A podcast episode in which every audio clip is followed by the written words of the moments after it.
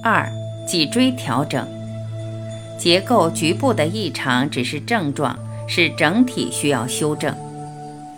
结构调整包括关节和筋膜的调整，而所着重的关节离不开脊椎的调整。脊椎是我们主要的骨架，颈部有七节颈椎，胸椎十二节，腰椎五节，在下方的剑椎由五块骨头融合而成。一般说脊椎共二十五节，但总数其实是二十九。我们的脊椎。从正面看起来好像是直的，从侧面看则有一个双重的弯度。在胸椎上下的颈椎与腰椎，两者的弯度有其对称。这种自然的弯度是相当重要的，因为它本身带着对称的观念。我们的脊椎是透过这种上下的对称才可以维持架构，这也让人体有一定的弹性，即使上方受伤。下方也自然产生一个扭度来代偿，来支持承受的重量。这么说，从结构的角度来谈，其实不存在任何局部的受伤或异常，因为任何部位的异常会透过其他部位，也就是整体来做补偿。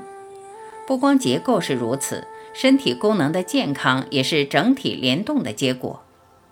一般人都知道，颈椎和腰椎的退化或脱位可能造成严重的症状，甚至需要透过手术来矫正。然而，从双重弯度的对称原则来说，颈椎脱位可能连累到腰椎，或反过来，腰椎脱位也会导致颈椎的异常。我们想不到的是，不光是颈椎和腰椎，甚至胸椎都可能退化甚至滑脱。只是症状比较不明显，只因为胸腔还有其他架构来支持，我们比较不容易感觉到。即使出了问题，往往也注意不到。我才在真元一提到，疾病虽然只有局部症状显现，但表示整个身体或系统出现失衡，或者可以这么说，没有局部的疾病，只有局部的症状。任何疾病都是全身性的。这几句话相当重要，含着这本书的中心理念。彻底理解了这个原理，我们自然会明白为什么结构的异常要从整体着手。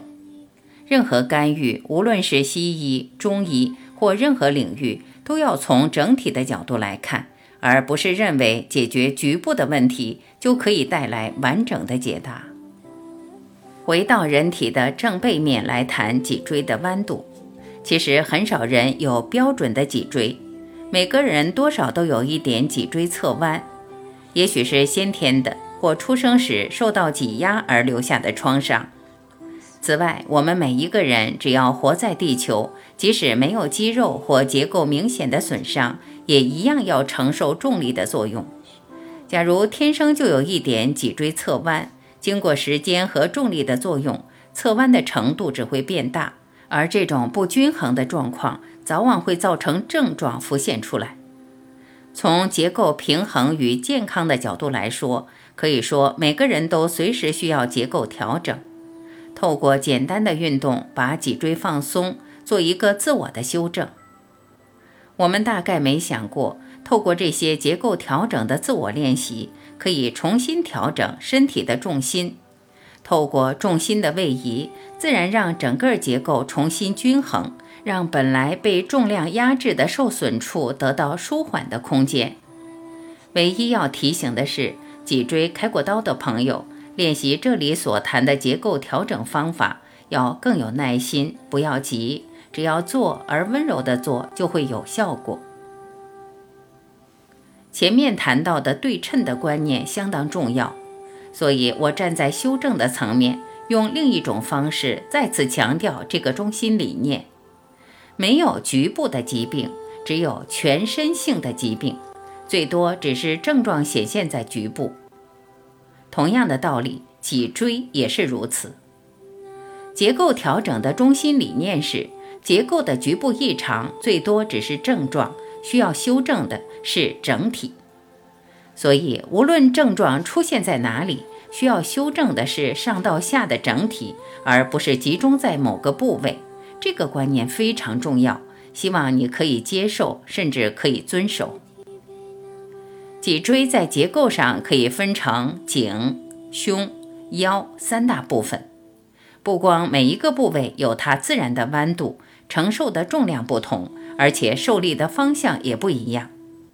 从我个人观察，胸椎有几个热点是容易出现异常，而导致身体其他部位失衡的。比如说 T 三到 T 四、T 六到 T 七、T 八、T 十，通常跟上方的颈椎和下方的腰椎有一个受力的对称。胸椎上下其他部位的异常，透过这种对称，会让这几个位置产生轻微的脱位。只是西医一般很少会注意到，中医也比较难修正。举例来说，颈部不舒服，透过这个观点来看。要调整的不是颈椎的局部，而是脊椎的整体。如果只调整局部，也不过是把重心的异常移转到其他的部位。即使原本患处的症状消失了，也还会从其他的地方再浮现出来。有些人可能是腰背酸痛，有些人是腰部椎间盘突出，还有很大一部分人表面上没有结构的症状。但神经受到压迫而影响了消化、内分泌、免疫、心跳、呼吸、代谢、睡眠等功能。所以，我们这里带来很多运动，除了调整颈椎和腰椎，其实也会带来胸椎，甚至是脊椎整体的调整。这是一般方法很少琢磨的。从我个人的经验，颈椎有异常，不去修正胸椎和腰椎是不可能的。而腰椎的异常也不可能不去修正颈椎和胸椎。目前，像这些作用，医学上没有一套完整的方法可以解释。我最多是以人体力学的角度来说明：重力或其他的力量通常带给脊椎某一部位压力，身体为了分散这些压力，自然会透过其他地方的对称，反过来支持整个脊椎。但是长期下来，这种受力分配的对称不常，就是我们脊椎异常的主要原因。这种异常不光是单纯骨骼、椎间盘和筋膜上的异常，也会影响到神经在脊椎的出入，所以才会影响身体那么多部位，甚至是老化。要怎么从结构的整体进行调整？我在《结构调整》这本书介绍的动作。是透过反转、共振以及拉伸所带来的空间来修正，将原本导致扭曲的力量挪开，也就是重心的偏移。透过自主运动或放松接受矫正，让重心重新分配，这是我认为最彻底、安全的结构调整的方法，而且经过每一个古老文化千百年的验证。可以这么说。结构调整其实是一门综合的身心科学。除了结构调整，我过去也花了相当多时间去深入研讨其他整体的身心科学。例如，我在《不合理的快乐》提过的心理神经免疫学。我所投入的另一个领域是肠道的菌相生理学。谁会想到肠道的菌丛生态？竟然会影响到身体的免疫、内分泌和代谢系统。从这些新领域，我们自然会发现，没有一个器官或细胞是单单只属于某一个机能，例如免疫、神经、内分泌，而多半是多机能、跨越传统认知的系统来运作。同样的，结构上的压迫或不均衡，早晚也会影响到内脏、器官和细胞的功能。虽然结构与功能的关系，西医目前还没有厘清，但是我很有把握，这个主题与真元一和全部生命系列所谈的一切，将来都会被科学完全验证。我们人体的结构不光是跟每一个部位功能都有密切的相关，结构的异常还会带来内脏机能的失调，结构也跟心灵层面完全离不开。